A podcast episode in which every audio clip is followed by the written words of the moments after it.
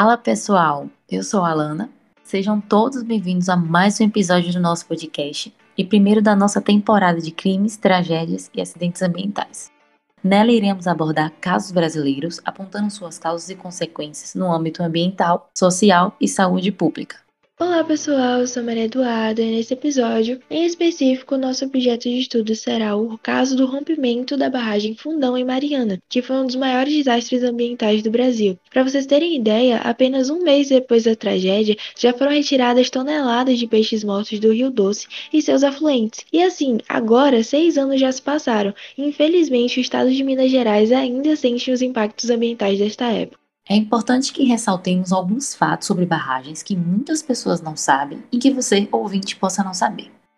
As barragens, elas acumulam 40 km cúbicos de sedimentos por ano e assim cegam os deltas dos rios do lodo que os protege contra a invasão da água do mar. As barragens também bloqueiam a migração dos peixes, esgotam o oxigênio dos rios e interferem com os gatilhos biológicos que guiam os peixes. Eles também reduzem a capacidade de autolimpeza dos rios. As barragens têm um impacto social gigantesco, no qual ela promove um deslocamento. Esse deslocamento rouba das pessoas que já são pobres e marginalizadas de seus recursos, habilidades e identidade cultural, e os empobrece ainda mais. As barragens possuem um impacto negativo gigantesco nas pessoas que vivem a jusante. Os benefícios das barragens com frequência ignoram as próprias pessoas que tiveram suas vidas sacrificadas por elas. As barragens estão entre os investimentos mais caros já feitos por muitos governos. Estima-se que 2 trilhões de dólares já foram gastos em barragens desde 1950. Devido a erros de planejamento, problemas técnicos e corrupção, as barragens sofrem atrasos médios de 44% e aumento de custo de 96%. Esses enormes excessos as tornam economicamente inviáveis. As barragens não duram para sempre. Mais cedo ou mais tarde, reservatórios se tornam assoreados e os custos de manutenção de barragens crescem além dos seus benefícios. Nos Estados Unidos, mais de mil barragens foram removidas, mais a altos custos. Quando as barragens não são adequadamente construídas ou mantidas, elas podem arrebentar. E é exatamente do que vamos falar hoje. Mas antes precisamos saber as causas do seu rompimento e quais os seus problemas. A barragem da Samarco possuía problemas desde sua construção, segundo o relatório. Pois é, Alana, essa obra foi concluída em 2008 com algumas alterações no projeto, e um ano após o término, a barragem já apresentou outros três incidentes. A Samarco armazenava cerca de 55 milhões de metros cúbicos de rejeitos tóxicos provenientes de atividades de mineração nessa barragem do Fundão. Portanto, o rompimento foi analisado por um comitê independente com especialistas brasileiros, americanos e canadenses, que concluíram falhas desde a construção, lá em 2007, como havíamos citado. O relatório de Clary Gottlieb e Steen em Hamilton Loop, publicado em agosto de 2016, revela que aconteceram três incidentes graves anteriores à ruptura de novembro de 2015, por conta do método de construção da barragem, conhecido como alteamento montante, quando parte do rejeito tóxico é utilizado na própria estrutura e ampliação da barragem. Trata-se do método mais barato na construção desse tipo de barragens, ou seja, a lama foi utilizada na estrutura. No relatório consta que o primeiro incidente ocorreu em 2009, logo após o término do dique de partida. As causas foram defeitos de construção na base do dreno de fundo, e assim, a barragem foi tão danificada que o conceito original já não poderia ser implementado.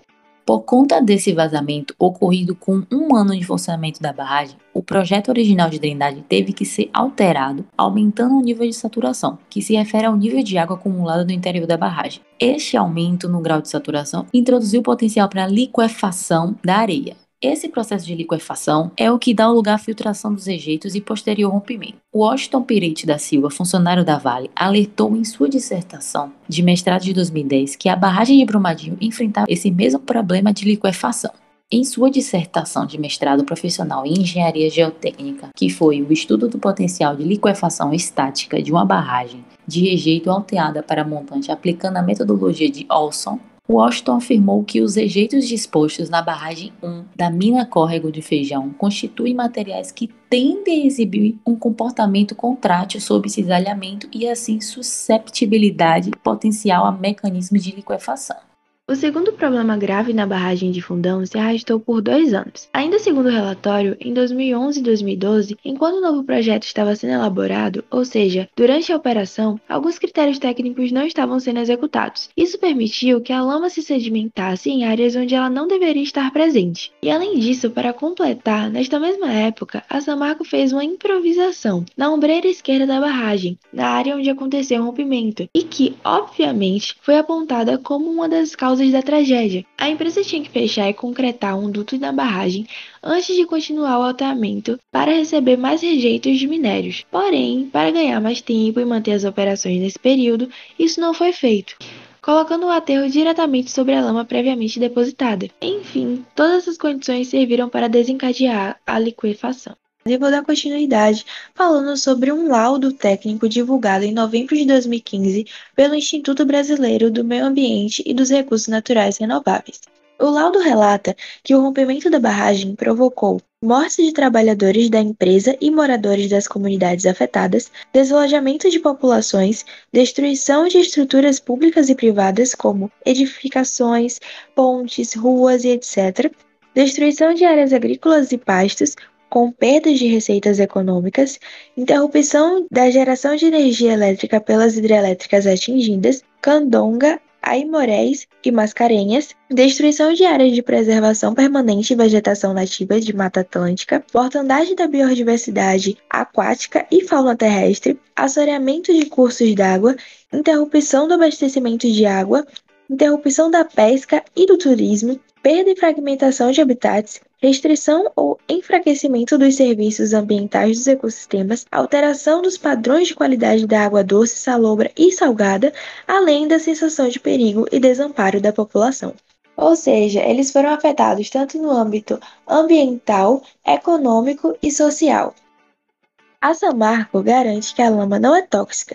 Entretanto, mesmo que a presença de metais pesados não seja vinculada diretamente à lama da barragem de Fundão, a força do rejeito lançado, ou seja, que a lama passou, provavelmente revirou e colocou em suspensão os sedimentos de fundo dos cursos d'água afetados, isto é, o Rio Doce principalmente, que naturalmente contém metais pesados, como arsênio, manganês, chumbo e selênio devido a características geológicas da região ou até mesmo da atividade mineradora histórica, que carrega até mesmo o nome do estado, Minas Gerais. Em relação aos danos sociais e como essa população foi amparada, nesses seis anos, responsáveis pela tragédia não foram julgados. Após o crime ambiental em Mariana, que afetou toda a bacia do Rio Doce entre os estados de Minas Gerais e Espírito Santo, a Samarco recebeu 25 multas do IBAMA, que somam 346 milhões de reais, e 31 multas da Secretaria Estadual do Meio Ambiente de Minas Gerais, que somam 370 milhões de reais. Além disso, a mineradora foi processada nos Estados Unidos e Inglaterra, acusada por acionistas de deixar de divulgar informações sobre o risco real da barragem de Fundão. Em nota ao Brasil de Fato, a Samarco afirma que em novembro de 2015 mantinha um volume de rejeitos de 55 milhões de metros cúbicos dentro do limite permitido, iniciado pelo órgão ambiental competente de aproximadamente 112,5 milhões de metros cúbicos. Sem comentar as evidências apontadas ao relatório, a Samarco conclui a nota dizendo que a empresa reitera que todos os laudos e vistorias realizados por empresas independentes e órgãos fiscalizadores atestam a estabilidade e integridade da barragem. Em 2019, o crime de homicídio foi retirado do processo.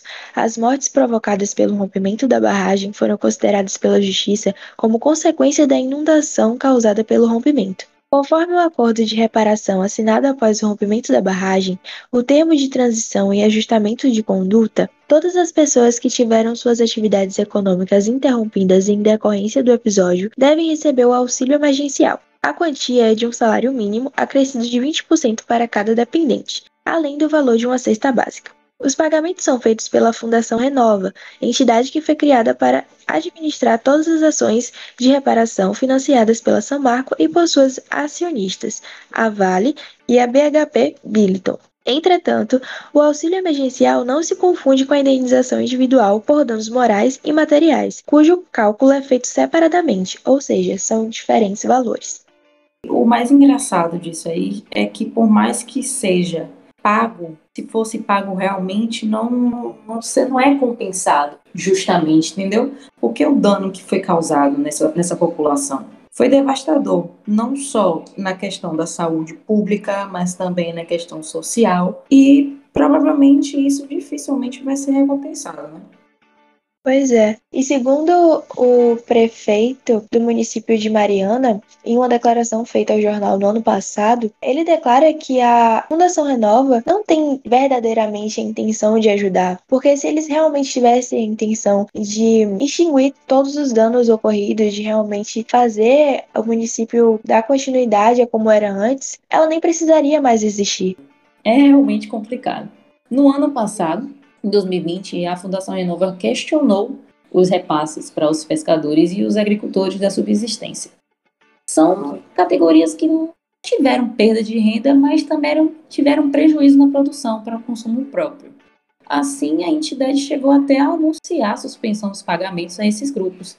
E eles argumentam que eles não fariam jus ao auxílio emergencial. Isso é um absurdo, porque eles dizem que eles já poderiam utilizar as águas do Rio Doce e exercer atividades como pesca e agricultura. Estava previsto para julho deste ano, em 2021, essa mudança na natureza dos pagamentos, substituindo o auxílio emergencial por vale alimentação.